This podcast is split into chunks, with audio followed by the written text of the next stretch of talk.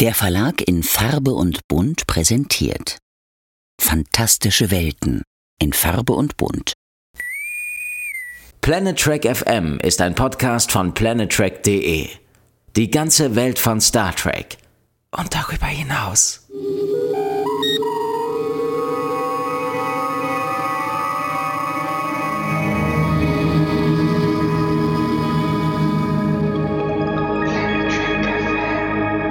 Moin Moin und herzlich willkommen zu einer neuen Ausgabe von Planet Trek FM, die ganze Welt von Star Trek mit mir, eurem Björn Sölter. Heute geht's weiter mit Ausgabe 137 und der Besprechung der zweiten Staffel von Star Trek Picard. Weiter geht's heute mit der zweiten Episode der Staffel mit dem Titel Penance oder auf Deutsch Buße. Dazu begrüße ich die Autorin und Kolumnistin Claudia Kern. Hallo Claudia. Hi Björn. Der Start letzte Woche ist, finde ich, geglückt. Wir haben zwar viel geredet, auch wahrscheinlich viel um den heißen Brei, aber die erste Folge war echt gut, kann man nicht anders sagen. Die erste Folge war super und hat mich extrem optimistisch auf die ähm, zweite Staffel blicken lassen. Damals. Damals. die Naivität war groß. Nein, nein, nein. also das. Ähm, also ist schon ein anderes Nein. Gefühl, wenn man die ganze Staffel dann geguckt hat. Ich meine, klar, bei Deep Space Nine ist das äh, bei der Re-Experience theoretisch auch so, aber es ist teilweise halt auch schon viele Jahre her. Aber jetzt Richtig. so gerade die ganze Staffel geguckt und jetzt nochmal von vorne, da fällt einem schon einiges mehr auf.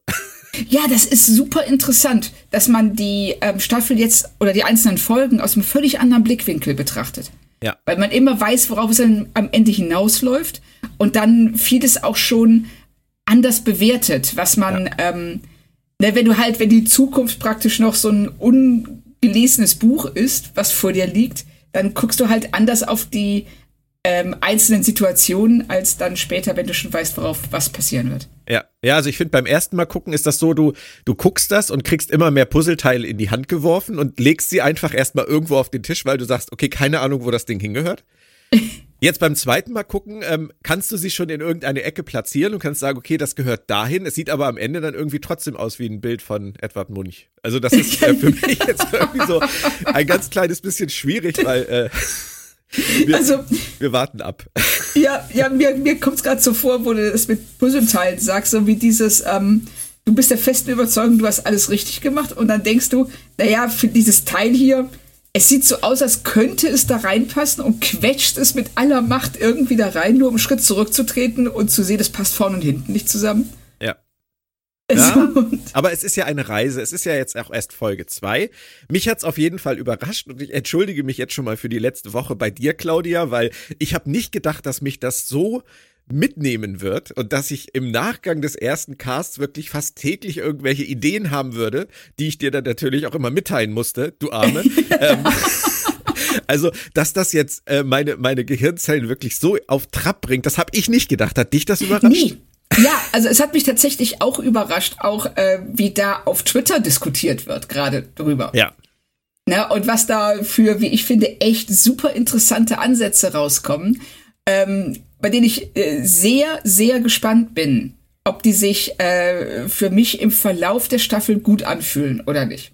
Und auch äh, deine Ideen, und ich hatte ja auch Ideen.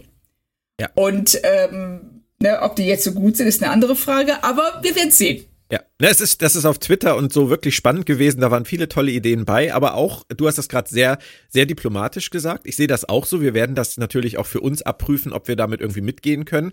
Es sind für den Moment Sachen dabei, wo ich sage, kann absolut sein. Es sind aber auch immer Sachen dabei, wo ich denke, irgendwie, irgendwie komme ich da nicht rein. Und das will ja, ich halt. Mhm. Das, das möchte ich für mich genau. einfach abprüfen, ob ich das über die nächsten acht Wochen dann noch schaffe, da irgendwie reinzukommen.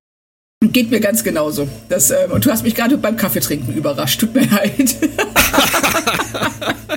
ja, das ist aber absolut erlaubt.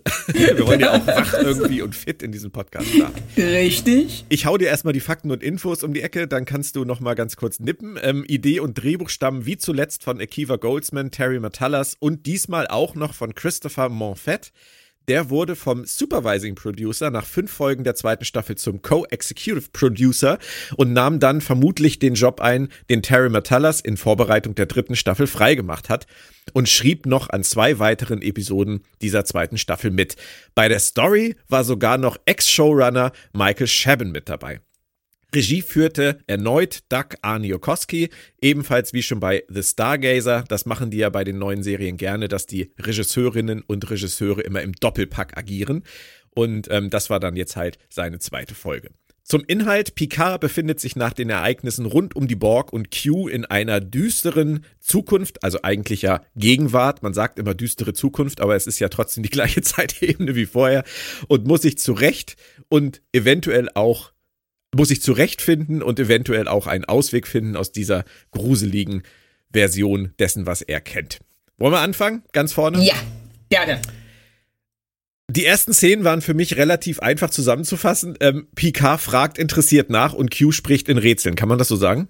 Ja, genau so kann man sagen. Das ist, ähm, ich finde vor allen Dingen hier sehr schön, wie die Beziehung zwischen den beiden definiert wird. Ja. Erzähl mal. Das, ne, also du hast ja Q auf der einen Seite, der die ganze Zeit, äh, wie Picard ja später auch sehr richtig anmerkt, ähm, äh, extrem herablassend zu ihm ist. Dann aber plötzlich äh, tatsächlich wütend auf ihn wird. Und ähm, was Picard dann dazu bringt, ihn anzugucken, wirklich wie du einen Freund angucken würdest und zu fragen, sag mal, ist alles in Ordnung? Ja. Ja, ist halt völlig out of character. Ja, richtig. Diese Aggression, diese, ähm, diese Verbitterung fast schon, die äh, so gar nicht zu Q passen will. Und ähm, was ja dann, und aus, selbst seine, äh, selbst sein Humor ja. ist ja ein bitterer und aggressiver Humor. Und wir werden uns heute definitiv mehrmals um die Frage kümmern, was hat ihn überhaupt so echauffiert? Ja, also. Aber dazu, komm, dazu kommen wir, also glaube ich, an mehreren Stellen, weil das ist ein ganz, ganz zentrales Thema für mich. Ja, richtig. Also das, ähm, weil äh, er ist der Auslöser. Q ist der Auslöser von allem. Genau. Und deshalb. Auch das steht das, zur Diskussion. Da genau. muss ich tatsächlich kurz reingrätschen. Das ist, äh, das, ich würde das nicht als gegeben hinnehmen. Ähm, nee, stimmt. stimmt. Ich würde es, ger ich würde es gerne herleiten. Ich würde es gerne versuchen herzuleiten, weil ich die letzten Tage nichts anderes gemacht habe, als hier es herzuleiten. Aber wir versuchen das. Er sagt ja auf jeden Fall, die Menschheit ist selbst verantwortlich für das, was da jetzt gerade passiert. Das finde ich ist schon mal eine Aussage, die, mit der kann man weitergehen. Und er sagt, das finde ich auch ganz interessant, das geht fast unter. Picard ist keine Schachfigur wie früher. Er ist das Schachbrett. Und das deutet, finde ich, ganz eindeutig darauf hin, dass Q's wirklich um diese persönliche Mission geht. Wir spielen auf ja. dem Schachbrett Picard. Genau. Und, ähm, und dieses Schachbrett ist, ähm, ja klar, ohne das Schachbrett könnte keine Figur agieren. Richtig. Das heißt, Picard ist der Dreh- und Angelpunkt von allem. Und das finde ich ähm, nicht ganz nachvollziehbar, weil er gibt ihm hier eine Macht in die Hand. Ähm, ich weiß nicht so ganz, wo die herkommt. Wir werden das, das ist, das ist der Satz wahrscheinlich der Staffel, wir werden das prüfen, weil das ist, das ist natürlich auch etwas, was mich umtreibt. Ist das tatsächlich so? Ist das, ist Picard dieser Dreh- und Angelpunkt von allen Ebenen, die in dieser Staffel angerissen werden? Aber wir werden das sehen. Wie fandst du es denn in der englischen Fassung, äh, dass Q mehrere Star Trek Episodentitel benutzt, um äh, seine Sachen, seine Message rüberzubringen. Ich fand das sehr lustig, weil das ja alles so ja. dystopische Zeitreise äh, Alternativrealitätsfolgen sind. Wir haben da Yesterday's Enterprise, wir haben genau. In the Mirror Darkly und Through ja. the Looking Glass. Stimmt. Da musste ich auch, also da musste ich auch echt lachen, als er sagte, How Yesterday's Enterprise of You. Ja. Und es ist natürlich schon ein bisschen reingez reingezwungen. ja, das richtig auch, wenn er dann in äh, Picards kleines Horrorkabinett geht und ähm, wir da die Schädel sehen von Gul Dukat, Sarek, äh, äh, äh, General Martok. Ja. Und ähm, also es ist schon sehr darauf angelegt, dass wir als Fans uns angesprochen fühlen und uns cool finden, weil wir diese ganzen Anspielungen verstehen. Ja diese Episodentitel-Anspielungen waren fast ein bisschen Lower Decks-mäßig, aber. Ja, ähm, richtig. Und ähm, halt in einem wirklich sehr ernsten Kontext. Ja. Nein, aber ich mag das. Ich, ich finde das nett und ich finde, sie haben es bei ihm auch wirklich gut in die, in die Dialoge eingebaut.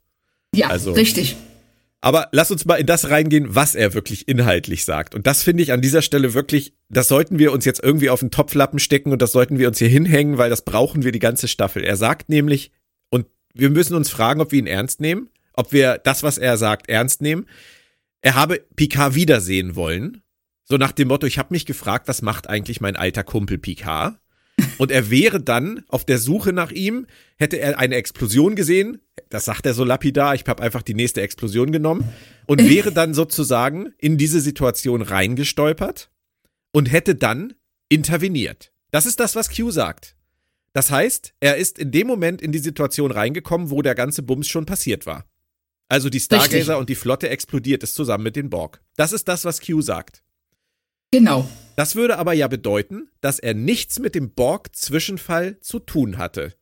Dass ohne Richtig. seinen Eingriff, ohne seine Intervention einfach alle tot gewesen wären. Kannst du das so hinnehmen? Ähm, mit, mit Bauchschmerzen. Also, ähm, weil es kommt mir erstmal, erscheint es mir sehr, also als ein extremer Zufall, dass ähm, äh, Q, der ja ähm, Raum und Zeit problemlos durchschreiten kann, zufälligerweise in diesem Moment platzt. Und ähm, er hätte vorher ja, er hätte ja, Picard saß zehn Jahre auf diesem ähm, Weinberg. Ja. Warum ist er nicht, er, er hätte ja, für ihn breitet sich die Zeit ja nicht aus wie für uns. Sie ist ja nicht linear. Ja, ja. Das heißt, er kann sich jeden beliebigen Moment rauspicken. Und zu sagen, das ist ein Zufall, das finde ich schwer zu glauben. Aber ich sagte ja schon, ich, äh, wir müssen uns fragen, ob wir das so ernst nehmen können, wie er das sagt. Genau. Und da, genau. ich habe das, das passiert später in der Folge nochmal, dass das aufkommt. Und da müssen, müssen wir für uns dann bewerten, ob er vielleicht nur Picard sagt, was der hören will, weil er vielleicht eine ganz andere Agenda hat, weil er vielleicht lügt, weil es vielleicht alles ganz anders ist.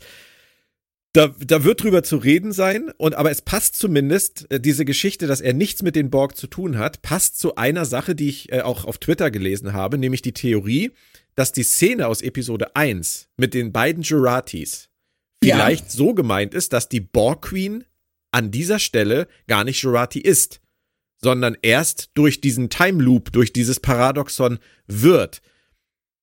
Oh. Aber auch wieder an dich die Frage, warum dann Rien de Rien und warum dann Picard sie hinauf? Ja, richtig.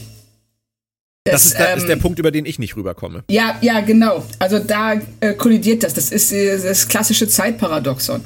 Ja. Und ähm, die Frage ist, was, was hilft es uns? Was hilft uns die Annahme, dass es nicht Gerati ist? Bringt uns das irgendetwas bei der Erklärung der Staffel? Das kommt drauf an, wie wir Qs Rolle in dieser Staffel interpretieren. Wenn es nicht Jurati ist. Genau. Und wir dann davon ausgehen, dass Q nichts damit zu tun hat, dann müssen wir uns wieder fragen, warum das alles dann überhaupt passiert ist. Und wenn Q was damit zu tun hat, wäre dann wieder die Frage, warum. Ja, richtig. Ähm. Ähm, gut, ne, wir, wir, wir wissen, dass, ähm, also ähm, zum einen, also ich kann ähm, wenn ich mir jetzt die Q-Folgen so in Gedanken, wenn ich die mal Revue passieren lasse, ähm, er, er ist eigentlich nicht jemand, der lügt, oder? Ich äh. er spielt mit den Leuten. wer, wer er, hat ihn der Gott der Lügen genannt? War das Wosch? Ich glaube. Wasch ja, hat ihn, glaube ich. Stimmt, stimmt, du hast recht.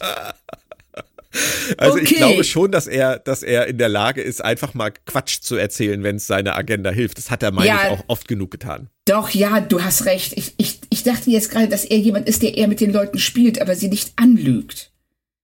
Aber das Zitat von Wasch oder manipuliert. Und hier wäre es ja eine ganz klare Manipulation, wenn er ähm, Picard eben nicht sagt, was er, weil ja, wenn, wenn er zu Picard sagt, pass mal auf, ich bin da zufällig reingeschlittert und habe gedacht, ich helfe meinem alten Kumpel Picard mal, ja. indem ich ihn äh, in diese ähm, aus der Situation raushole, seinen Tod verhindere, den Tod aller verhindere und ihm damit äh, aber gleichzeitig auch eine Art ähm, ähm, Verhaltenstherapie aufzwinge. Weil wenn wir schon mal dabei sind, dann kann er auch an sich arbeiten und dazu bringe ich ihn in diese äh, Nazi-Gegenwart, dieses faschistoide, diese faschistoide Konföderation. Und aus Gründen.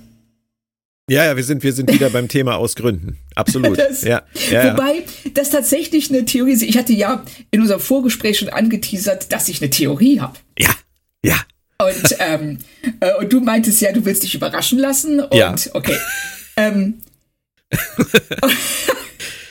okay. Ähm, wir haben ja, wenn wir jetzt ähm, äh, sagen, Q sagt, es ist etwas passiert, was diese Konföderation, diese Horrorföderation ermöglicht hat. Und nicht nur diese äh, Konföderation an sich, sondern auch einen, ähm, einen monströsen Picard. Mhm. Was bedeutet, dass unter anderen Vorzeichen diese Person Picard dazu hätte werden können. Ja. Das heißt, er ist nicht aus sich heraus gut. Er ist durch seine Umwelt gut geworden.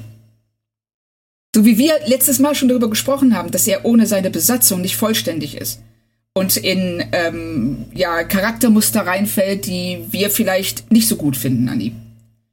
Und hier ist es so, das ist das ins, auf die Spitze getrieben.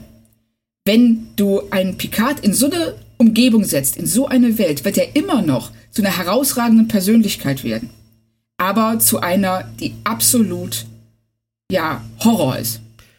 Es ist dann im Prinzip tatsächlich die Geschichte, dass es, dass diese Staffel ähm, die TNG-Folge Tapestry in Langfassung ist. Ja.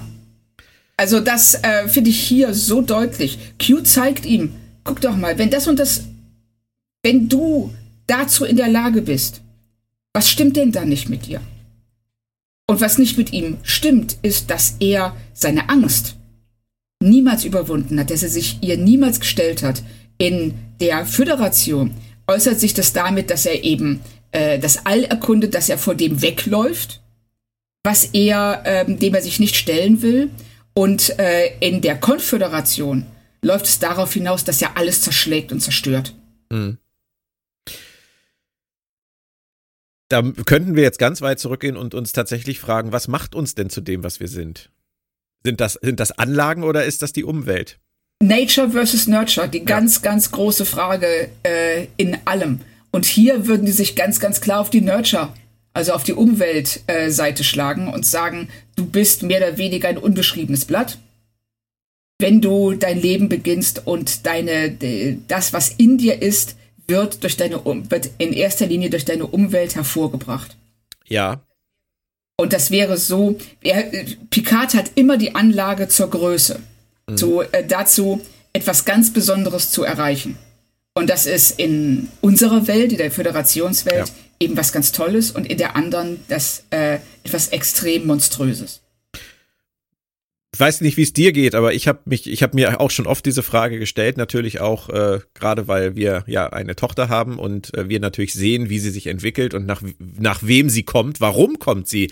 Kommt sie dadurch da, nach uns, weil sie unser Kind ist oder weil wir sie aufgezogen haben? Wie wäre sie heute, wenn sie einfach nur von uns sozusagen ins Leben gebracht worden wäre, aber bei anderen Menschen aufgewachsen wäre? Würden die Dinge, die sie die uns so stark an uns erinnern, trotzdem durchkommen oder nicht. Und ich bin eigentlich immer an, für mich an den Punkt gekommen, dass ich schon glaube, dass die Anlagen, und das hast du ja auch gerade gesagt, die Anlage zur Größe bei Picard, die Anlagen sind in gewisser Weise da, die sind genetisch vorbestimmt, aber den Großteil macht meiner Meinung nach trotzdem die Prägung durch die Umwelt aus. Ja, ähm, das glaube ich auch. Aber das, ich bin mir nicht sicher, ob's, ob das eine Lektion ist, die, also meinst du, Picard würde das in Frage stellen? Wahrscheinlich schon, oder? Ja, das denke ich schon. Also ich finde, wenn er hier, wenn er am Schreibtisch von seinem bösen Ich sitzt und ähm, sich dessen Reden ansieht und sein Entsetzen über dieses, äh, über dieses Horrorkabinett. Und er sitzt da und ich meine, stell dir das mal vor, du sitzt da und du siehst dich selbst. Mhm. Das ist ein Gesicht, das du ähm, äh, tausendmal im Spiegel gesehen hast, das du, das du besser kennst als jedes andere auf der Welt. Mhm. Und du siehst, wie das so ein, ja, so, so, so einen furchtbaren Unsinn redet. Ja. Ja. Ja, das, das ist total, das ist total spannend und hätte wahrscheinlich schon alleine wieder für eine Staffel gereicht. ja, und es wäre, ich hätte es so toll gefunden, wenn das der Fokus gewesen wäre.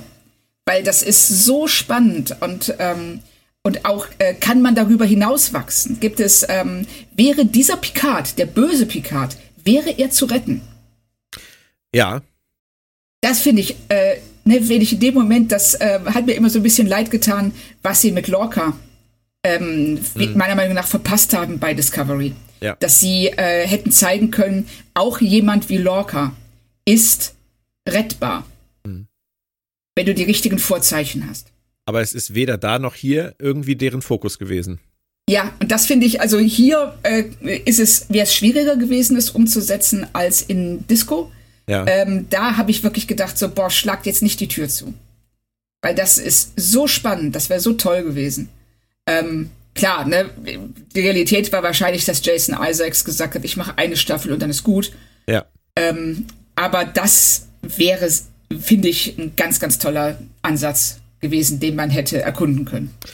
Und so toll ich diese Theorie finde, ist die Realität dieser Staffel, dass wir eigentlich nur erfahren, was wir jetzt auch schon nach der zweiten Folge wissen, dass dieser Picard durch diese veränderte Zeitlinie ein Horror-Picard geworden ist und ja, das gilt es zu verhindern. Und was Picard genau darüber denkt, außer, oh mein Gott, was rede ich denn da? Das äh, haben sie nicht weiter thematisiert. Nee, aber ist das nicht, meinst du nicht, dass das Qs Ansatz sein könnte? Aber dann hätten die Autoren das ja nicht mal selber gemerkt, was ihr, was der Ansatz ihrer Figur ist. Ja, doch. Weil sie es ja nicht doch. durchziehen, außer dass sie es verhindern. Moment, Moment, aber er sagt doch, ähm, Q sagt doch, Picard ist das Schachbrett.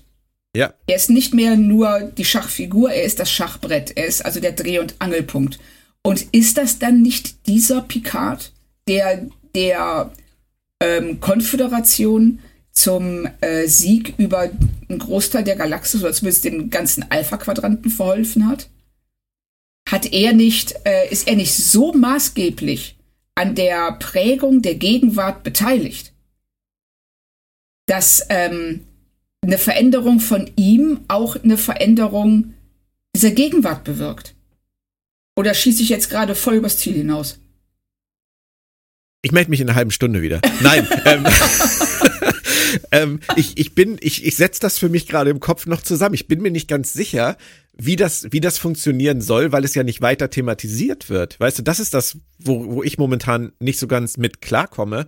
Ähm, dieser Picard wird ja im Prinzip, wenn wir etwas weiter denken, der wird ja im Prinzip durch den Butterfly-Effekt äh, zu diesem Picard, weil Q im Jahr 2024 in LA eine Sache verhindert hat, die ähm, große Auswirkungen für die Zukunft hat.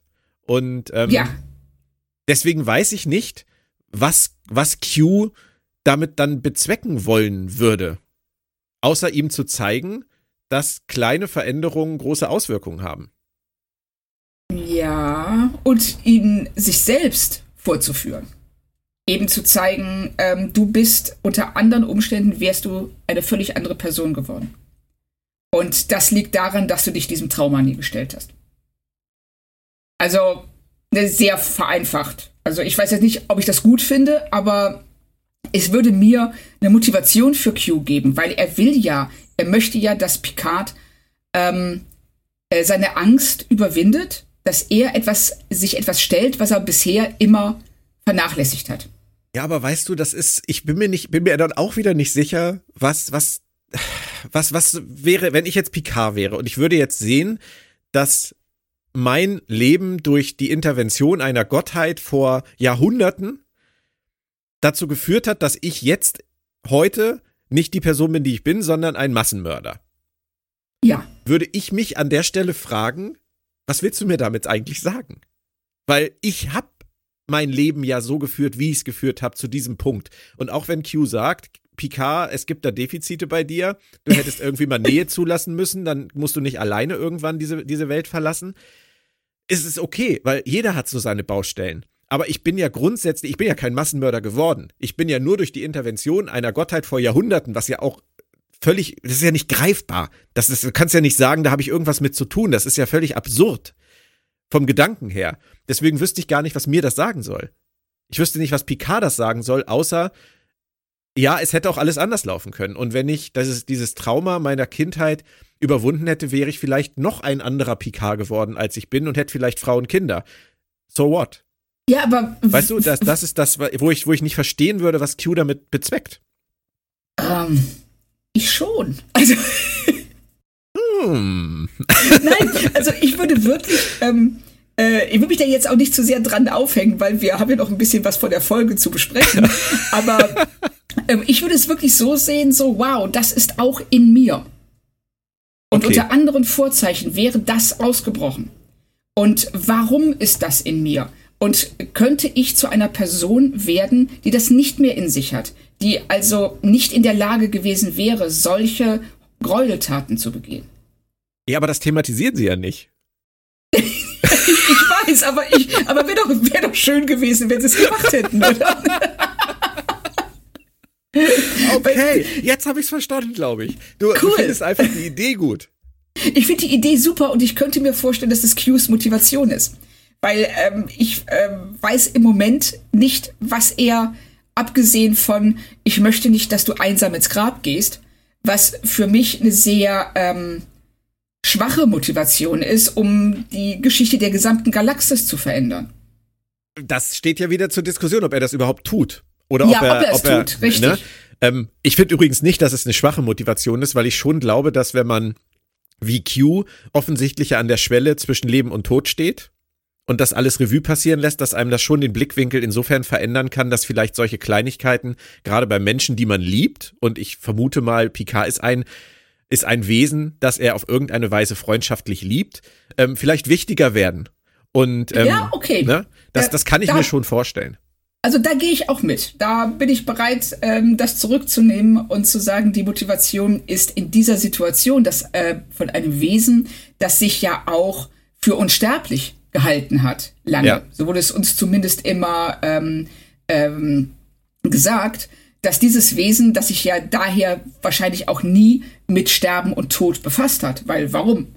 Ähm, jetzt in diesem Moment sein, auch sein eigenes Leben oder seine eigene Existenz überdenkt und deshalb vielleicht Dinge gerade rücken möchte. Ja. Oder eine, eine positive, ja, einfach etwas Positives hinterlassen will. Und mhm. das wäre dann Picard äh, am Ende zu sich selbst zu führen. Und was ich nachvollziehen kann tatsächlich jetzt, nachdem ich jetzt die Chance hatte, achteinhalb Minuten darüber nachzudenken, ist, dass natürlich für Picard diese Extremveränderung, die er da vorgeführt bekommt von sich selbst, ganz simpel gesagt, einfach den Aussagewert hat, es ist immer möglich, ein anderer Mensch zu werden, wenn man an einer gewissen Stelle Dinge anders macht. Richtig. So. Ganz hart, ganz hart gesagt, du kannst von, von A bis Z alles werden, wenn du irgendwo auf dem Weg anders abbiegst. Und das führt Q ihm hier extrem vor obwohl es ihm eigentlich nur darum geht zu sagen, überwinde dein Kindheitstrauma, dann kannst du vielleicht noch mehr rausholen. Genau. Und das, ähm, und das finde ich nämlich, da ist Picard, der Mikrokosmos äh, der Föderation. Also äh, seine, ne, also dass er seine die Möglichkeit, dass er jemand anderes wird, dass er kippt ins Gute oder ins Böse. Das haben wir genauso bei der Föderation. Es war nie von Anfang an klar, dass diese Föderation existieren muss herauskommen muss bei der Geschichte, sondern es hätte auch immer sein können, dass sie zur Konföderation wird. Eben zu diesem äh, Terrorsystem. Ich möchte aber trotzdem anmerken, auch wenn die Idee ist toll, wirklich. Ich finde die Idee wirklich toll und es gefällt mir richtig gut. Es ist auch philosophisch total interessant und da könnte man sich noch stundenlang einfach mal bei einem Wein irgendwie drüber unterhalten. Ich bin mir nur nicht sicher, ob es, äh, ob es so schlau ist, all diese Dinge in einen Topf zu werfen in einer, in einer Staffelhandlung. All diese Dinge miteinander zu verbinden. Denn es ist ja nicht das Einzige. Es geht ja nicht nur um das, was du gerade skizziert hast, um äh, diese Föderation, Konföderation, Picard als Mikrokosmos des Ganzen und für sein Leben. Nein, es geht ja dann auch noch halt um die ganzen anderen Dinge. Es geht um, ja. um sein Kindheitstrauma, es geht um, um die Borg. Es geht äh, um diese Zeitreisegeschichte und René Picard, die ich immer noch nicht unterbringen kann. Ähm, Aber das, das sind ja alles Dinge, über die wir noch reden müssen. Aber weißt du, was ich meine? Das ist, das ist ein so großer Sack, den sie da Richtig. geschnürt haben, bei dem du, wenn du da halt reinguckst, überhaupt nicht weißt, was du dir da rausziehen sollst, weil das ist zu viel. Das, ja. Also Gefühl. Und das, Richtig, bin ich, äh, bin ich ganz deiner Meinung. Und ähm, das würde sich aber decken mit den Problemen der ersten Staffel. Das stimmt. Wo, ähm, ne, wo sie auch ähm, der Meinung waren, äh, sie müssen immer mehr draufpacken, anstatt äh, sich auf das zu fokussieren, worum es ging. Ja. Nämlich äh, um ja die Frage nach Leben und Tod. Ja. Und äh, das, da haben sie sich selber nicht getraut. Und das, ähm, ich sehe hier ähnliche Ansätze, aber vielleicht ist es auch beim zweiten Gucken, wird ich das, werden wir das auch vielleicht auch anders bewerten. Ja.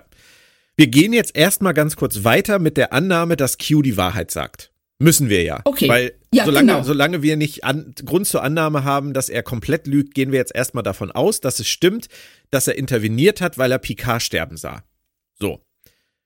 Und er sagt dann weiterhin, es ist keine Lehrstunde wie sonst, wenn er vorbeigeguckt hat, sondern es ist eine Buße. So heißt ja auch die Folge. Und Ja. wir wissen an dieser Stelle ja überhaupt nicht, wofür. Und dann sagt Genau. er, dass Picard sich in der einen Sache ändern müsse, auf die es ankäme, obwohl er es schon geschafft hat, sich in so vielen Dingen zu ändern. Diese eine Sache, auf die kommt es an. Das geht wieder eindeutig aber in Richtung seiner Emotionen und der Nähe, die er nicht zulassen kann. Oder würdest du das anders interpretieren? So habe ich es auch gesehen.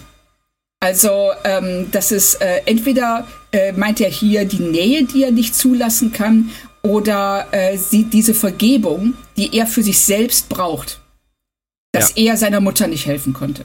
Ja. Aber ich würde auch sagen, es ist wahrscheinlicher, dass es um die Nähe geht. Es hängt ja auch miteinander zusammen.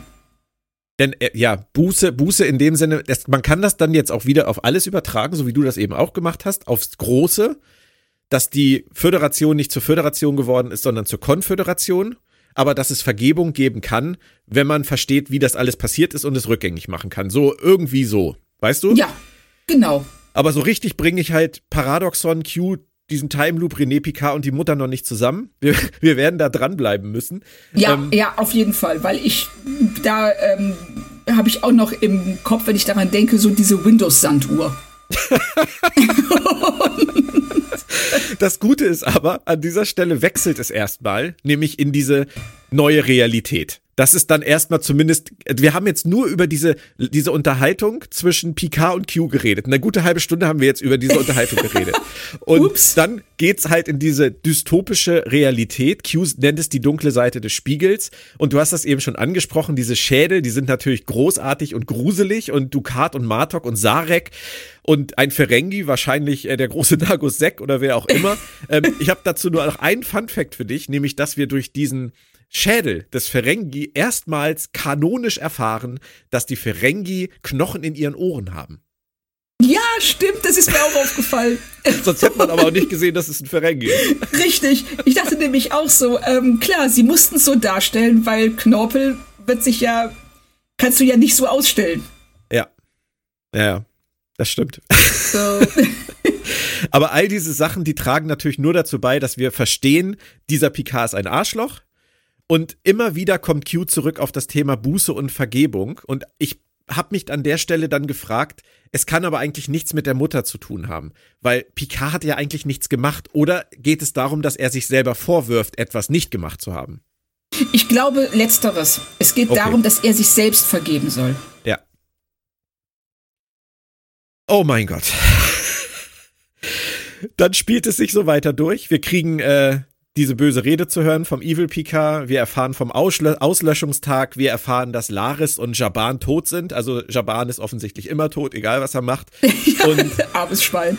und dann wacht äh, Seven beziehungsweise Annika Hansen ohne Implantate auf. Und ich finde, als Präsidentin, die macht eine gute Figur.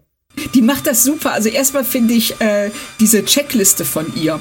Wenn sie aufwacht, hat die Implantate nicht mehr und sich vor den Spiegel stellt, äh, äh, an der Kerze riecht, den Schmerztest macht, alles abklopft.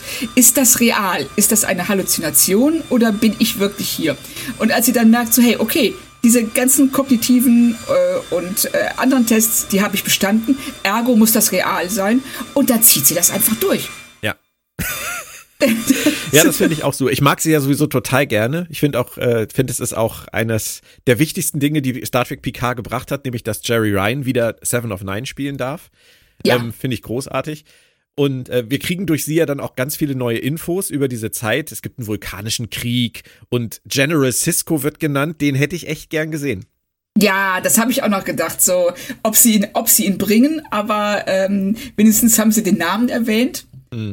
Und, ähm, und, und ich finde auch, dass sie ähm, äh, wie sie äh, dann, als sie merkt, okay, ich bin jetzt Präsidentin, wie sie äh, versucht, Informationen zu bekommen, ohne sich selbst zu verraten. Ja. Sie macht das echt gut. Ja, sie macht das gut. Ja, ja. Macht viele Sachen gleichzeitig und wirkt ein bisschen zerstreut und abgelenkt und ach, ach so, ach so, ja. Ja, ja, genau, wie ja. sie denn äh, sagt, so ja, Föderation anstatt Konföderation und dieser Magistrat guckt sie an, also ihr Mann ist es ja, ja. guckt sie an und sagt so, ähm, Föderation? Denn ach, ich bin gerade ein bisschen müde. Da muss ich nur dran denken, stell dir mal vor, die Merkel hätte Schland anstatt Deutschland gesagt.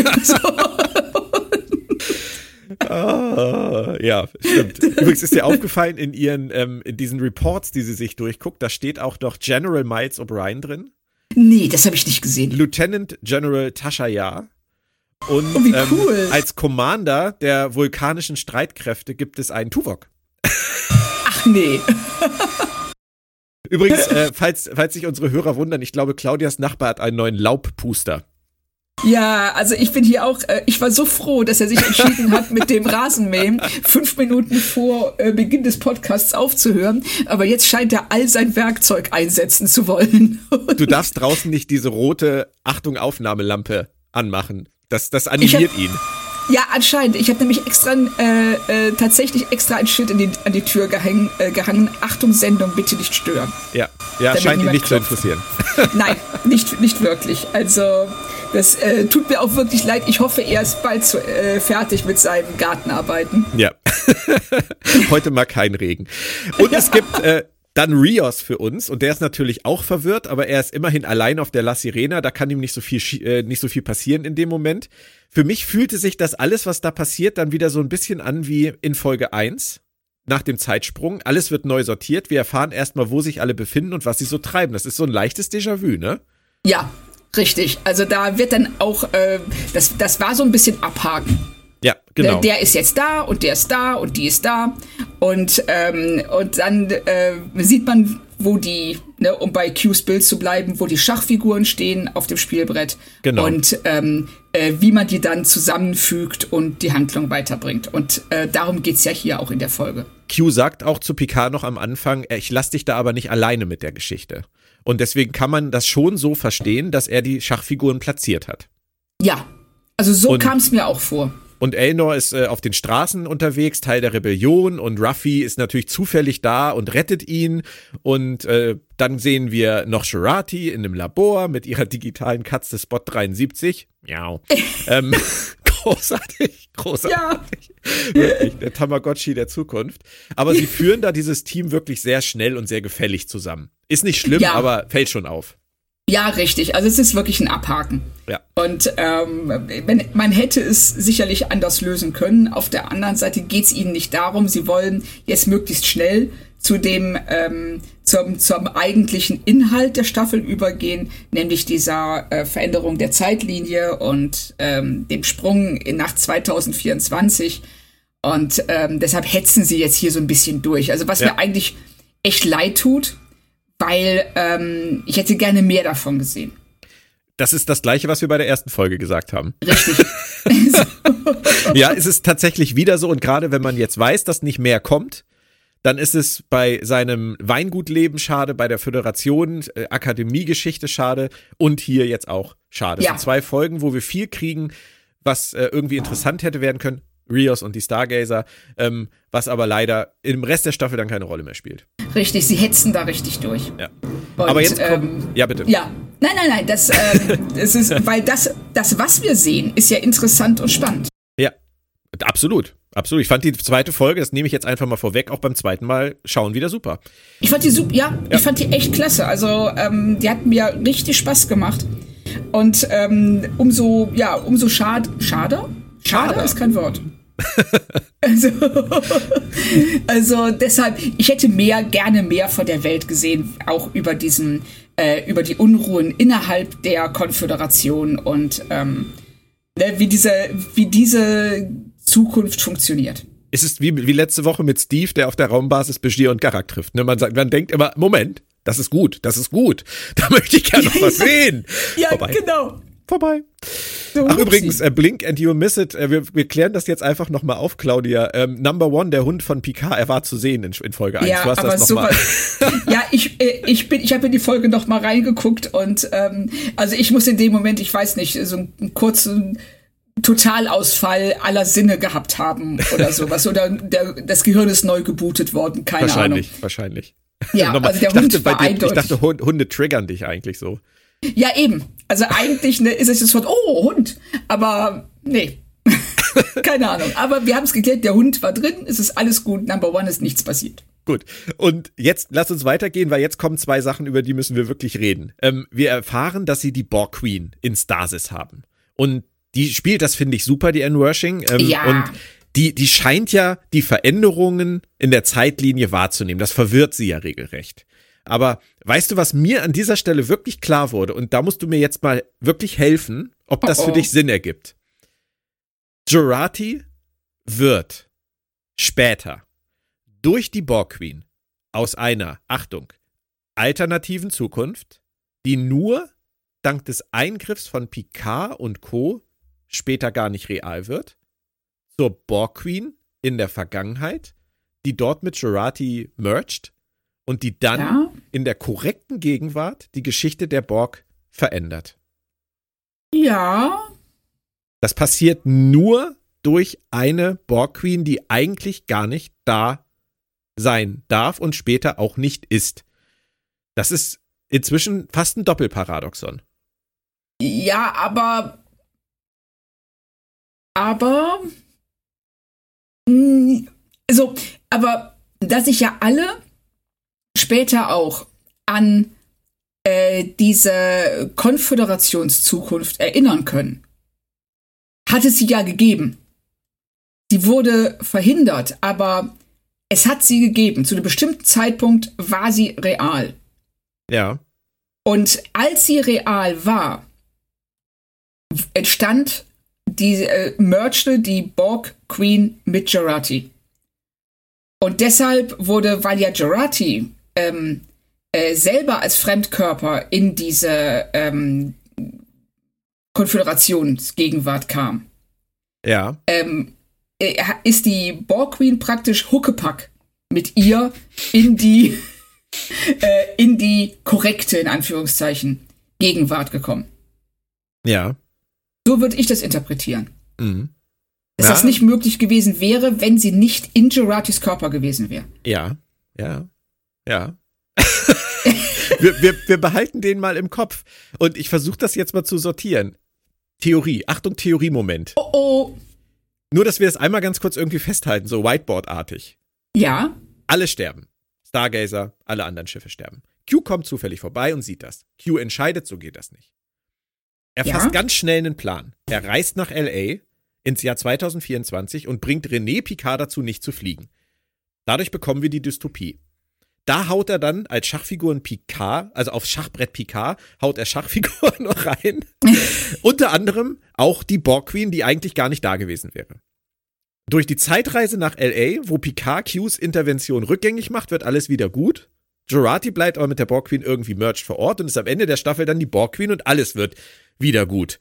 Das wäre die Theorie von vorhin, von Twitter, die ich erwähnt habe, dass Jurati erst zu, zur Queen wird. Und in der Szene aus Folge 1, die ich auch die Queen ist. Und wenn wir jetzt mal das Rien de Rien und das Sie hinauf rausnehmen, ergibt das irgendwie Sinn? Ich. Ja, oder? So ein bisschen? Dann wäre dieses Rien de Rien und das Sie hinauf vielleicht wirklich nur ein Stilmittel, ein erzählerisches Stilmittel für die Zuschauer, damit wir irgendwie schon am Anfang merken, dass da irgendwas passiert und darauf da angefixt sind, darauf zu achten, was das sein kann. Es ergibt aber im Paradoxon an sich, finde ich, keinen Sinn, es sei denn, ich verstehe das Paradoxon noch nicht. Ähm, ich bin bei dir. Ich sehe es genauso, dass ähm, wenn sie diese beiden Sachen nicht sagen würde, dann wäre das äh, eine Theorie, die auf einem sehr guten Fundament steht. Mhm. Dadurch, dass sie das sagt, könnte man jetzt, wenn man, äh, weil wir wissen ja aus ähm, der, ähm, wir wissen ja dann aus der zweiten Folge hier, dass die Borg-Königin ähm, sehr empfindlich auf Veränderungen der Zeitlinie reagiert, dass sie das merkt. Ja. Und wir könnten jetzt sagen, dass dieser Moment, den Q da erschafft, wo er die Vergangenheit ändert, also 2024 ändert, dass da wie so Wellen auf einem Teich, wenn du einen Stein reingeworfen hast, dass diese Wellen sie erreichen und sie da für einen kurzen Moment eben diese Veränderungen spürt und überlagert wird von der Gerati-Borg-Königin, von mhm. diesem anderen Ich und dann da halt dieses äh, Rien de Rien und ähm, guckt nach oben raushaut. Ja. Mhm. Also das, ne? Uh. Oder? Ja, sehr schön, gefällt mir. Gefällt mir nämlich auch dafür, dass es gerade spontan nach der zweiten Tasse Kaffee passiert. Bin ich gar nicht mehr unzufrieden damit. Nee, das ist tatsächlich etwas, auf das ich nicht gekommen bin. Aber das, äh, ich glaube hier Crewman Daniels von Star Trek Enterprise, der sich ja als Temporal Agent entpuppt hat, der wäre stolz auf dich, weil der hat diesen, diesen Ripple-Effekt durch die Zeit ja auch beschrieben. Und ja. das ist vielleicht einfach wirklich, du, das ist eine echt gute Idee, Claudia. Dass cool, diese Veränderung, danke das, das erklärt mir unter Umständen wirklich diese komplette Rien de Rien und sie hinaufgeschichte, dass es da schon, dass es bei der Borg Queen, die da eigentlich auf dem Schiff angekommen wäre, so ankommt, dass sie das sagt, obwohl sie gar nicht weiß, warum. Genau. Und es dann aber später wirklich Sinn ergibt, weil es dann so ist durch dieses sich vo vollführende Predestinated, keine Ahnung. Ah. ja, das ist, ja, genau. Das, ah. ähm, es, äh, es ist in dem Moment, äh, ja, die Ausläufe erreichen sie bereits. Ja. Dann lass uns an dieser Stelle noch einmal ganz kurz über die Buße reden, weil du hast das vorhin so schön skizziert und das war mir ja gar nicht so aufgefallen, dass wir hier zwei Ebenen haben. Wir haben nicht nur die Ebene Picard und seine Mutter, sondern wir haben vielleicht auch noch den Makrokosmos, die Föderation, Konföderation. Ja. Wofür soll denn unter Umständen hier noch gebüßt werden? Picard erkennt in der ersten Folge ja einen Wendepunkt. Das sagt er ja sogar. Und übrigens sehr schön fand ich bei Twitter, dass jemand gesagt hat, äh, das erinnert auch so ein ganz kleines bisschen an den Film Star Trek 6, wo Spock sich ja mit Valeris unterhält und äh, es darum geht, dass die, dass die Zeit voller Wendepunkte ist. Genau. Ich musste auch so ein bisschen an Doctor Who denken, wo es ähm, immer wieder Fixpunkte in der Geschichte gibt, die passieren müssen. Aber Q könnte natürlich sagen, obwohl er diesen Wendepunkt erkannt hat, hat Picard falsch gehandelt. Weil er, er hat es nicht verstanden, er hat die, die äh, Selbstzerstörungssequenz durchlaufen lassen, er hat es irgendwie verkackt. Und ja. die Vergebung kann es nur geben, wenn in, bei der zweiten Chance sozusagen es dann richtig entschieden wird. Und Q verhilft ihm dazu, durch seine Intervention und diese Zeitreise ins Jahr 2024 die richtige Entscheidung beim zweiten Durchlauf oder beim weiteren Durchlauf innerhalb dieses Paradoxons zu treffen. Und dann ergibt nämlich sogar der Satz, The Trial Never Ends Sinn, weil es dann doch wieder um die Menschen geht. Ja, es geht darum, dass ähm, um Vergebung. Ähm, nicht nur, äh, wie wir bereits sagten, ähm, im Mikrokosmos Picard, der sich selber vergeben muss. Und äh, im Makrokosmos äh, Picard und die Föderation, die den Borg vergeben muss. Die einen Schlussstrich ziehen und ähm, diese Borg ähm, ja äh, ihnen vertrauen muss. Also so eine Art von, ähm, was Picard ja auch versucht und dann am letzten Endes davor doch zurückschreckt. So wie er auch äh, vor äh, längeren Beziehungen immer zurückgeschreckt ist. Und, ne, und das spiegelt sich da alles wieder in dieses, ähm, diese äh, Angst, ähm, etwas ja, über seinen eigenen Schatten zu springen, etwas zu tun, was ihm schwerfällt. Und hier sagt er ja so, ey, wir haben eine ganz tolle Chance, äh, die Borg in die Föderation zu holen. Und dann, als es, als es soweit ist, kann er es nicht. Ja, ja, ja und nein, ja, ja, ja, doch erstmal, für den Moment bin ich komplett bei dir. Und das, das ist dann tatsächlich ganz schön entwickelt auf zwei Ebenen. Ja. Picard, Picard und, und alles in der Gesamtheit. Ähm, Richtig.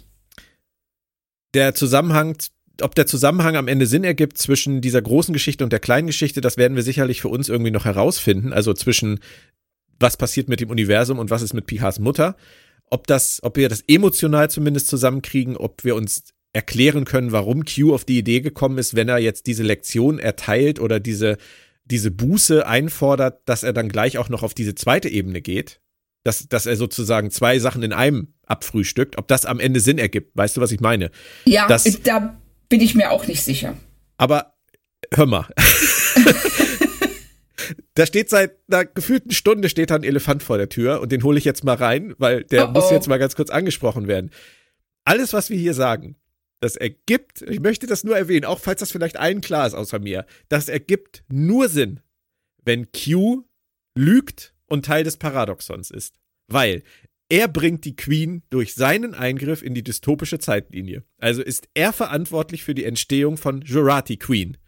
Damit ja. ist er eindeutig Teil des Paradoxons oder sogar Initiator des Paradoxons. Das aber bedeutet, dass er eben entweder am Anfang Picard gegenüber komplett gelogen hat, wenn er sagt, er kam zufällig vorbei.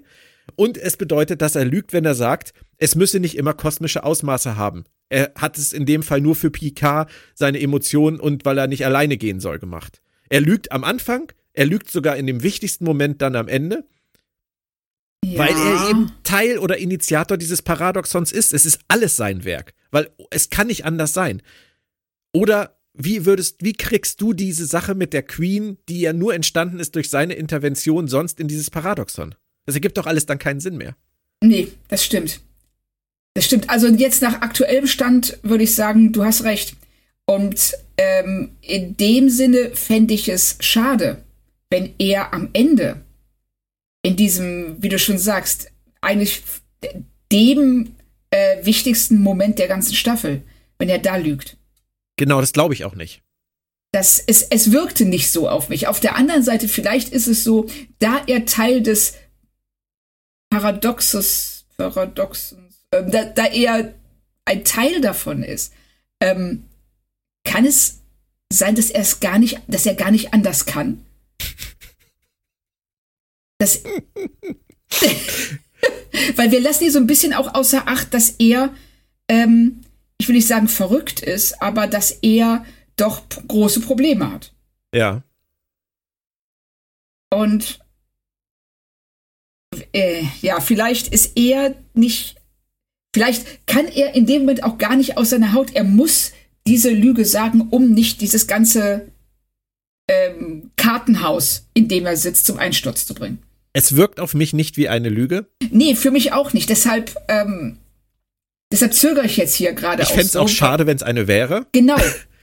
Das, das, das ist es. Aber wäre, es wäre genauso schade wie das Ende von Staffel 1, in dem ja. wir diesen tollen Moment zwischen Picard und Data haben, der dann völlig aufgelöst wird durch äh, Picards Androiden- oder Golem-Körper. Ja. Ja, das wäre jetzt noch so gewesen, wenn sie jetzt in der zweiten Staffel es so gemacht hätten, nach diesem Q- und Picard-Moment, dass jemand zu Picard sagt, ach übrigens, der redet nur Scheiße. Der hat, ja, das, die ganze, genau. der hat das die ganze Zeit von vorne bis hinten durchgeplant. Richtig. Haben sie nur nicht artikuliert. Und weißt du, was meine Theorie an dieser Sache ist? Nee. Ich glaube, wir sind hier an dieser Stelle, das ist momentan nur mein, mein, mein Bauchgefühl, kann auch komplett falsch sein, aber ich glaube, wir sind an dieser Stelle genau an dem Punkt, wo die Autoren entweder nicht gemerkt haben oder es ignoriert haben, dass sie zwei Sachen zusammenbringen, die in letzter Konsequenz nicht hundertprozentig Sinn ergeben. Ja. Und sie haben beide, beide Seiten ausgespielt, so wie sie es brauchten. Sie wollten die emotionale Ebene von Q und Picard unbedingt haben und das ist auch super. Richtig. Und sie wollten die auch bis zum Ende zwischen den beiden ganz toll ausspielen mit dieser letzten Szene. Und das ist ihnen auch großartig gelungen. Das nehme ich jetzt einfach mal vorweg. Also für mich. Ja. Aber sie wollten eben auch diese andere Ebene haben. Und da, wo sie sich ganz fein treffen, auf einer ganz feinen Linie treffen, wo man wirklich fragen müsste, kann das denn noch dann noch stimmen? Kann alle, jede Aussage in dieser Serie, dieser Staffel stimmen, wenn das so ist, wie es ist? Da haben sie gesagt. ja, genau so. Und das meine ich gar nicht böse, weil irgendwelche Kröten muss man auch als Autor schlucken, irgendwann mal. Ähm, und wenn man keine bessere Idee hat und sagt, das, was wir versuchen zu sagen, ist so gut und so potent, dass über seine Mutter und über Pk und Q und über die Konföderation, was alles aus uns werden kann, wenn wir nicht aufpassen und den Butterfly-Effekt. Super. Da müssen wir jetzt durch. Ja, also ähm, ne, ohne jetzt in die Köpfe der Autoren gucken zu können. Ähm, ich finde, das hört sich total realistisch an. Dass sie ähm, äh, vom Prinzip her, der Zweck heiligt die Mittel, sagen, ähm, uns ist diese Aussage so wichtig, wir bringen sie ansatzweise zusammen, es hakt hier und da vielleicht, aber egal. Hauptsache, wir können das sagen, was wir sagen wollen. Ja. Ich kann damit sogar leben. Ich auch. vielen, Dank, vielen Dank fürs Zuhören. Ich glaube, wir hören an dieser Stelle einfach mit der Staffelbesprechung auf. Ja, genau, wir haben alles Weil ich geklärt. glaube, persönlicher wird's nicht mehr. Ähm, nein, nein, ernsthaft. Das ist, das ist wichtig. Und das, das gibt mir auch ein echt besseres Gefühl, weil ja. ähm, es ist ja letztendlich, man muss das ja auch mal ganz ehrlich sagen, wir sind ja nun auch keine Einsteins. Ähm, es kann, oder keine Hawkings. Wir, wir sitzen hier und reden über Dinge, bei denen wir ja auch irgendwann irgendwo an unsere Grenzen stoßen. Ja, richtig. Genau wie die Autoren, übrigens ja sicherlich auch. Und genau. das ist so ein Punkt, wo man immer wieder sagen kann, wenn man noch mal einmal durchrotiert, kriegt man vielleicht noch eine andere Idee. Und das ist, glaube ich, der Punkt, wo man als Autor dann irgendwann sagt, das ist so kompliziert. Da gibt's bestimmt noch irgendeine Erklärung, die das auch noch rechtfertigt, auf die kommt nur keiner im Moment. Und damit kann man dann leben. ja, dass du dann einfach sagst, so, hey, es gibt da draußen in den äh, im Star Trek Subreddit oder in den Foren oder auf Social Media irgendjemanden wird's geben, der das zusammenbringt. Oder ja. auf den verlassen wir uns jetzt hier. Genau. Genauso wie bei der Anomalie in All Good Things, die ja nur in die Vergangenheit wächst, wo dann, wo ich dann damals gelesen habe, ähm, erst gelesen habe, der alte Picard kann sie ja eigentlich gar nicht beim zweiten Anlauf sehen, weil sie beim zweiten Anlauf ja noch weniger entstanden ist als beim ersten, weil sie ja in die Vergangenheit wächst. Und dann irgendjemand dazu schrieb, niemand hat gesagt, dass die nicht auch in die andere Richtung wächst. Zumindest eine Zeit lang. Und schon hm. bist du durch mit dem Thema. Ja, genau. Ja. Ja, so ist es aber halt. Natürlich kann das sein, sagt keiner. Was weiß ich, wie so eine temporale Anomalie wächst. Ja, richtig. Ne, also das, das ist ja nicht was, das dir jeden, jeden Tag begegnet, wenn du einkaufen gehst. Nein. Und da gibt's so viele Dinge, die da sein könnten, auch mit Q und mit seiner Krankheit, mit seinem nahenden Tod, über die wir nichts wissen. Er verhält sich komisch, er ist sehr aggressiv, er ist, er hat sich nicht unter Kontrolle. Es kann so viele Gründe haben, warum er selber nicht merkt, dass er Teil dieses Paradoxons ist, dass er eigentlich viel mehr interveniert, als er wollte, obwohl er es eigentlich nur wegen Picard gemacht hat und, und, und, und, und. Ja. Ich glaube, da geht jetzt erstmal der Mantel drüber und wir machen den Rest der Folge. ich halte das für eine gute Idee. Okay, Picard soll zu seiner großen Rede in der Konföderation. Ruffy hat Elnor dabei, Picard rettet Elnor und Seven lässt sich von ihrem Ehemann, dem Magistrat, jetzt wirklich alles erklären. Und das war die Stelle, wo ich gedacht habe, ist das noch glaubhaft, dass er die ganze Story der letzten Jahre für sie rezitiert und sich nicht mehr wundert? Nee, ich, ich kann mir da total vor, wie ähm, bei äh, einem Rollenspiel, sagen wir mal, The Witcher oder ähm, äh, äh, oder Red Dead Redemption, wo du äh, dich so durch Gesprächsoptionen durcharbeitest, um äh, ein Bild zusammengesetzt zu bekommen von der Welt, in der du bist. Ja. Und es sind alles Informationen, die äh, du eigentlich wissen müsstest. ne, als die Figur, die du da spielst. Und so geht es Seven da ja auch. Sie sagt dann so, ähm, nur sag doch mal so grob dieser Eradication Day. Worum geht's hier eigentlich? Damit ich weiß, dass du deine Prioritäten auch richtig setzt. ja. So, das ist, und da siehst man ja auch, dass der Magistrat sich so anguckt, von wegen so, hä? ja, das, das war schon ein bisschen schräg, äh, aber ist auch letztendlich wurscht. Also ich finde, Seven hat das gut gemacht. Ja. Und ähm, die treffen dann alle zusammen das finde ich ja auch ganz schön. Und ich muss jetzt noch eine Sache aus dem Weg räumen. Die Frage, warum Q auf diese Art Prüfung gekommen ist. Das haben wir jetzt schon mehrfach angesprochen. Aber was hat er in dieser René und auch Sung Sache gesehen, das bei seiner Agenda bezüglich der Mutter-Thematik hilfreich war? Und wie ist er bei seinem Zufallsbesuch oder auch nicht und Picards Tod eigentlich drauf gekommen, dass er dass Picard immer noch diese Näheprobleme hat und das mit Laris zuvor thematisiert hatte. Ist das pure Q-Allwissenheit? Ich wüsste jetzt im Moment, würde, also so spontan fällt mir keine andere Erklärung dafür ein. Ich habe es mir so erklärt, dass wir es wissen, weil es uns gezeigt wird und deswegen akzeptieren wir, dass Q es auch weiß. Weißt du, steht im Drehbuch, ja, wir haben es vorgeführt mhm. bekommen und deswegen muss Q es auch wissen. Richtig. Und wenn wir davon ausgehen, dass er alles wissen kann, was er möchte, aber nicht unbedingt alles weiß. Ja. Dann funktioniert das auch. Mhm. Dann kommt Girati noch dazu. Und ich weiß nicht, ob es dir aufgefallen ist. Mir ist es erst beim zweiten Mal gucken aufgefallen. Shame on me. Als Picard das erste Mal vor der Borg Queen steht, sind diese super geilen Musik-Cues aus First Contact zu hören. Ja, genau. Oh, Gänsehaut. Das, das, das war toll. Ja. Und ich finde auch, dass Gerati äh, ihr Monolog der ist absolut brillant, wenn sie erklärt, warum Elnor mit im Raum steht und ähm, äh, sich da so äh, durchhangelt regelrecht, dass man den Eindruck bekommt, sie, ihr fällt jeder Satz, den sie sagt, nur eine halbe Sekunde, bevor sie ihn sagt, ein. Ja. Und das ist echt klasse gemacht. Das spielt die, ähm, wie heißt sie, Pill? Ähm, Alison, Pill. Pill. Mhm. Äh, spielt das super. Ja. Ja, da ist, da ist einiges Schauspielerisches, Großartiges zu sehen. Also nicht nur Anne Worshing, sondern auch Alison Pill. Das ist, das ist toll. Ja. Ähm, und die, die Königin äh, sagt dann ja, jetzt, jetzt verfallen wir wieder in diesen Schweinsgalopp, den wir vorhin auch schon mal kurz hatten. Ähm, ja, Q hat was Kleines getan mit großen Auswirkungen. Erde, LA, Moment, ich berechne nochmal 2024. das ist dann auch schon einfach gewesen. Das war sehr einfach, ja. Also da hat man auch gemerkt, so sie neben die Borgkönigin hier also ein bisschen Deus Ex Machina, die ja. ihnen alles schnell liefert, was sie an Informationen brauchen, damit sie, damit die Handlung weitergehen kann. Ja.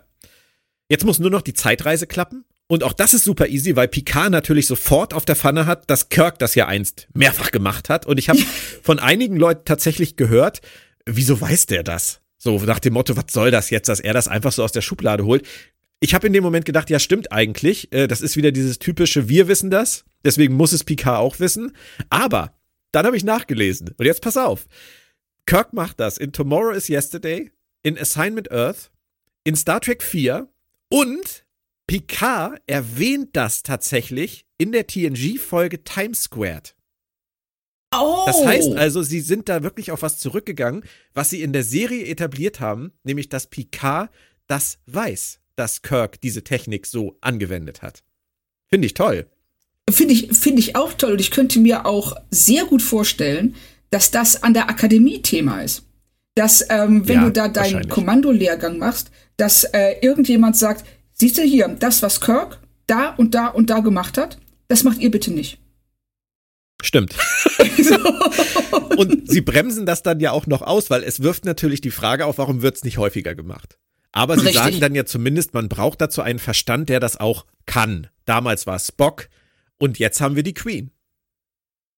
Praktischerweise. Praktischerweise. Sie drücken echt auf die Tube. Ja, also da, äh, in, was sie da in dieser einen Szene uns an Informationen und ähm, Plotentwicklungen um die Ohren hauen, das ist schon echt, ähm, wie du schon sagtest, Schweinsgalopp. Ja. Sie haben aber jetzt einen Plan, das ist gut. Und sie haben auch das Schiff, denn Rios ist da, trara, natürlich auch im richtigen Moment. Aber immer wenn man beamen muss, dann kann man nicht beamen, das kennen wir schon. Ja. Und das heißt für uns, wir kriegen noch zehn Minuten in dieser Zeitlinie, die letzten zehn Minuten in dieser dystopischen Zeitlinie. Ähm, mich hat übrigens Gerati bei ihrer Rede auch noch total an Tilly erinnert, auch wenn das jetzt vielleicht ja. dein, deine Stimmung crasht, aber. Nein, wieso? Ich mag ja Tilly. Ja, okay. Deshalb. Vor allem bei Sie, dem Annika Seven Shots Hansen. Ja, ja, ja, genau, richtig. Dieses so, ähm, wie erkläre ich das jetzt? Ah ja, okay, das ist das Einzige, was mir, was mir einfällt. Und ähm, auch die Art und Weise, wie sie redet. Ich mag es ja total, wenn Leute in Star Trek ein bisschen lockerer reden. Und äh, das macht sie hier. Und sie ist, wenn man drüber nachdenkt, auch gerade mit diesem Seven und warum hast du sie Seven genannt? Und kurz danach kommt sie dann mit diesem Seven Shots Ding, äh, meine alte Saufkumpanin. Im Prinzip, nicht böse gemeint, ist das ein Metakommentar über die Autorenebene, was Alison ja. Pill hier spielt. Wie, das habe ich noch nicht erklärt. Ah, das ist so und ja. so. Ah. Richtig. So, okay, wie kann ich, wo kann ich die Erklärung unterbringen? Da, da redet sie eh eine Minute lang Unsinn, da hauen wir das auch noch rein. Genau mit der Szene bei der Zeremonie, ähm, finde ich, haben sie einen total schönen Kontrast geschaffen zu Picards Ansprache aus Folge 1 vor den Kadetten. Ja. Und witzigerweise, beides gedreht in der Walt Disney Concert Hall. Cool, also sie haben die so unterschiedlich, so unterschiedlich ausgestattet und beleuchtet, dass sie diese zwei Szenen, Sternflottenakademie und die Rede hier am Auslöschungstag, am gleichen Set gedreht haben. Das finde ich toll. Ja, das, äh, also hätte ich auch nicht gedacht wenn man die beiden äh, Szenen gegenüberstellt, weil dieser, dieser lichtdurchflutete Saal in der Akademie und dann hier dieses, äh, äh, dieses düstere, ähm, ja, diese, diese düstere Bühnensequenz mit dem äh, nach Blut schreienden Mob. ja. Also, das ist, ja, ja, genau. So, wobei man also sagen muss, äh, sie tun ja alles, um diese Konföderation äh, fast schon comichaft böse zu zeichnen. Ja. Also ne, Eradication, den Auslöschungstag, dann das Eroberungsmuseum, dass äh, Picard den Titel Borg Slayer haben will. also, also, das, also das ist schon echt over the top. Ist es komplett, ja. Und das Einzige, was sie noch machen können jetzt, um nicht aufzufliegen, ist irgendwie Zeit zu schinden. Und das finde ich, machen sie jetzt auch eher schlecht als recht. Also Sevens Rede finde ich noch ganz gut. Und wie Picard dann da sich feiern lässt, so äh, ein bisschen so wie die britische Queen, so äh, Hallo, hier bin ich. ähm, und so in Zeitlupe seinen Phaser nimmt, das gefällt natürlich Sevens Ehemann überhaupt nicht. Und auch die ja. Leute werden dann zu Recht ja irgendwann sehr ungeduldig. ja, aber das dauert ewig und er macht ja nichts. Er macht nichts. Er hätte ja auch noch mal eine Rede halten können. Ja, warum hat er nicht? Ähm, äh, er ist ja lässt sich ja da feiern wie ein Rockstar. Und ähm, die Leute hätten garantiert nichts dagegen gehabt, wenn er ein, ne, ein paar Schwenker aus seinem ja. Massakerleben erzählt. Ich hab Dugul Dukat, ich hab Martok, ich hab Sarek auf den Stufen. Dass er da ja, alles nochmal bringen können. Und richtig, die dass er sagt, die Leute. Genau, die hätten, die hätten das voll abgefeiert, weil die sind ja offensichtlich in der Stimmung, ähm, in der sie äh, Blut sehen wollen, in der sie. Freibier äh, für alle. Genau, ja, ja, ja, richtig. Warum hat er nicht gesagt, wisst ihr was, wenn er euch umdreht, da sind die Bierstände, die Runde geht auf mich. Ja, ja, er wirkt ein ganz kleines bisschen, wie soll ich sagen, äh, unkreativ. Ja, also Picard da, jetzt wirkt etwas ja, unkreativ. Genau, Picard steht da und so, ja, was mache ich denn jetzt? Mir fällt jetzt nicht so viel ein. Ich richte einfach mal die Pistole. Und hoffe, Vielleicht dass es nicht 40 Sekunden dauert. Genau. Und es dauert und dauert und es wird immer peinlicher und die Stimmung kippt. Aber ich mache einfach gar nichts. Genau. Ja, das ist, das ist schräg. Und es klappt dann ja auch wirklich in der letzten Sekunde natürlich. Ähm, alle sind dann auf der La Sirena. Was mir da noch total gut gefallen hat, war, ähm, wie sie dieses Ding zwischen der Queen und Agnes noch ein zweites Mal anteasern. Äh, die Queen hat ja Agnes äh, erstmal im Keller direkt darauf angesprochen, dass sie ja. in jeder, im Prinzip in jeder Zeitlinie diese, dieses Problem hat, alleine zu sein. Und dann gucken sie sich hier in dieser Szene jetzt noch mal ganz kurz an. Das finde ich toll.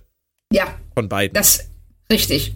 Also ähm, ich weiß nicht, äh, sagt sie ähm, im äh, Englischen sagte so schön im Keller, dass äh, sie überall, wo sie hinkommt, nicht dazugehört. Genau. Not ja, belonging. Ja. Und äh, was ja auch dann so ein äh, schöner Kontrast zu diesem Kollektiv, diesem Borg-Kollektiv darstellt, wo natürlich alle zusammengehören und ja. eine gemeinsame, diese, diese Gemeinschaft sind, ob sie es wollen oder nicht. Ja. Der und, positivste äh, Aspekt an den Borg. Ja, ne, und dieser Blick von Gerati zu, ähm, äh, Quatsch, von der Borgkönigin zu Gerati, der dann schon sagt so, ich krieg dich noch, pass auf. so. Ja, ja. Richtig schön. Aber sag mal, hättest du diesen Last-Second-Drama-Level mit Sevens falschem Ehemann auf der La Sirena noch gebraucht? Nein. das, ich weiß nicht, wie es dir geht, aber ähm, die Folge hat da so rund geendet, ja. dass äh, sie da, sie hätten dieses zusätzliche Drama nicht draufsetzen müssen. Die Klar, hätten, das, sag ruhig. Ja, dass der äh, Magistrat so äh, wie, ein, wie ein Volldepp dasteht. Dass er das alles nicht gemerkt hat und äh, dann am Ende, ähm, äh, wenn er jetzt nicht aufgetaucht wäre, ne, hätte er halt dumm gewirkt. Aber äh, es war nicht nötig. Also dann noch dieses extra Drama und Elnor liegt im Sterben. Wir haben bereits so viele gute Gründe, ja. um die Zeitlinie wieder zurechtzurücken, dass wir den Elnor gar nicht mehr brauchen. Das ist vor allem auch so ein total schräger Cliffhanger, weil es sieht jetzt ja so aus, als wären sie gescheitert. So, die sind jetzt da, Elnor ist, ist schwer verletzt und jetzt, jetzt kann das eigentlich gar nicht mehr klappen. Aber wenn man die dritte Folge kennt, dann wissen wir ja jetzt schon, dass sich diese Situation ja fast im Handumdrehen auflöst. Ja. Und das ist so ein, so ein 80er, 90er Jahre Cliffhanger, so, oh, nächste Woche unbedingt dranbleiben, es wird dramatisch. Aber das ist doch völlig überflüssig. Also ich hätte, ich hätte nicht, die Reise um die Sonne als Cliffhanger hätte ich, hätte ich genommen. Sofort. Ja. Genau. Das hätte dann, ich auch viel, viel besser gefunden. Dann hätten sie Folge 3 gleich mit äh, California Dreaming anfangen können. Ja. Genau, und das wäre das wäre so viel runder gewesen. Und ähm, das bringt uns wieder zu dem, was äh, in der ersten Staffel oft aufgefallen ist. Sie trauen sich selber nicht. Mhm. Ja, erstaunlicherweise. Ja, das finde ich auch ganz merkwürdig, weil hier, also mal ganz ehrlich, was ist denn, was sollte denn eine größere Motivation darstellen als äh, eine Horrorzukunft mit Konföderation und Sklaven? Und die Vorfreude auf eine Zeitreise ins Jahr 2024 à la Star Trek 4, ja. wo alle Bock drauf haben. Richtig. Und wo wir als ja. Zuschauer auch Bock drauf haben. Und äh, das hätten sie jetzt gar nicht gebraucht. Meinst du, Aber, die haben das nur gemacht, um Elnor zu verletzen? Ganz blöd gesagt. Ähm, Weil die ähm. wollten ihn ja offensichtlich rausschreiben. Die wollten ihn. Oh. Gute Frage. Fällt mir gerade so ein. Also das kann gut sein. Er wäre natürlich in dieser Zeitreise als eine Figur, die immer die Wahrheit sagen muss, sehr schwer zu integrieren gewesen. Ja, Wenn, hätte ihn einfach zum Schweigen bringen müssen. Ja, was sie ja hier gemacht haben. ja, die Autoren. Aber ich meine, ähm, seine, seine Crew hätte ihn zum Schweigen bringen, Schweigen bringen ja. müssen. Ja. Aber da muss hier nur einer ansprechen und sagen, hey, wo kommst du denn her? Und er sagt, ja, aus Romulus. der Zukunft und so und so und so. ja, ja, genau, Romulus. So, ähm. Ähm, Wäre aber vielleicht auch lustig geworden, aber ich könnte mir das tatsächlich vorstellen, ähm, weil sie ja auch irgendwie dieses, dieses Ruffy-emotionale Drama brauchten oder sagen wir mal nicht, ich glaube nicht, dass sie es brauchten, sie Nein, wollten sie es. sie brauchten es nicht. Sie wollten es. Richtig, sie, sie wollten es, ich weiß nicht genau warum, weil sie brauchten es definitiv nicht. Im Gegenteil, sie haben damit mehr äh, Probleme erzeugt als gelöst. Ja, das, das, da bin ich gespannt drauf, wie ich das jetzt beim zweiten Mal empfinden werde. Aber ich würde Stimmt. dir jetzt so im Rückblick, äh, würde ich dir tatsächlich absolut zustimmen, dass sie es nicht, ja. nicht gebraucht hätten. Und dann hätten sie auch Elnor nicht, äh, nicht anschießen lassen müssen und hätten ihn einfach mitschleppen können. Und jedes Mal, wenn sie jemand anspricht, hätte irgendjemand zu Elnor sagen können, Psst, Maul. genau. Oder sie hätten sagen müssen, der ist, der ist verwirrt, der Bruder. Der war jetzt. Ja. Oder der ist zehnmal den Jakobsweg gegangen. irgendwie durch. Oh Gott, okay. Ich würde trotzdem sagen, wir sind beim Fazit angekommen. Es war weniger, weniger, weniger schlimm und schwer, als ich gedacht habe. Und ich finde es vor allem total toll, dass wir abseits davon, dass, also ich zumindest immer noch finde, dass die Folge auch toll ist, die zweite. Ich würde auch wieder, ja. wieder vier Punkte geben, locker. Ja. Ähm, wirklich einen Ansatz gefunden haben, diese Staffelhandlung für uns irgendwie einzuordnen, mit dem wir jetzt weitergehen können. Ja, also ich bin gerade auch, ähm, ich freue mich da richtig drüber, dass wir ähm, äh, dieses, ähm, diese, diese vielen Fragezeichen, die wir äh, nach der ersten Folge hatten und äh, also auch staffelübergreifend, was Qs Pläne angeht, was ähm, den Handlungsablauf, was die Borgkönigin angeht, dass wir hier zumindest jetzt Ansätze gefunden haben, mit denen wir leben können. Ja und die äh, tatsächlich vielleicht sogar sich im Laufe der Staffel als richtig und gut erweisen. Was ja das wird interessant, wünschenswert wäre. Wäre ja, ja, super. Es kann natürlich auch sein, dass irgendwas passiert, wo wir sagen, das widerspricht der Sache jetzt. Aber ähm, für den Moment fühle ich mich äh, jetzt wohler. Ja, ich bin echt zufrieden. Also für den Moment jetzt erstmal das, was wir da rausgeholt haben und was hoffentlich auch tatsächlich drinsteckt ähm, gefällt mir echt gut. Also deshalb, ich bin bei dir, vier von fünf. Und das war eine tolle Folge.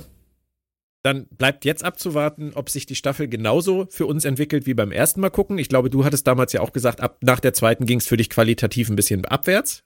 Ja. Bei mir war es tatsächlich, glaube ich, später. Also ich glaube, ich fand die dritte und vierte beim ersten Mal noch relativ, relativ auf, auf Augenhöhe mit den ersten beiden. Nicht ganz, aber relativ.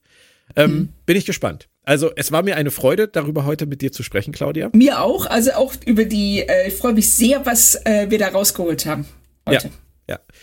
Nächste Super. Folge heißt Assimilation, Assimilation. Da sind sie jetzt ja inzwischen sehr viel weniger kreativ als früher bei den deutschen Episoden. das ist auch gut so oft.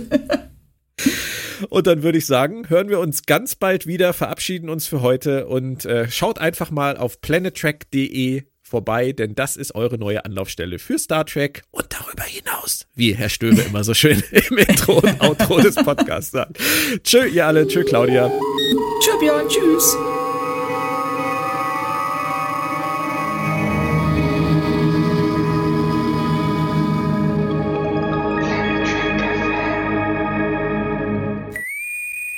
Planet Trek FM ist ein Podcast von planettrek.de. Die ganze Welt von Star Trek und darüber hinaus.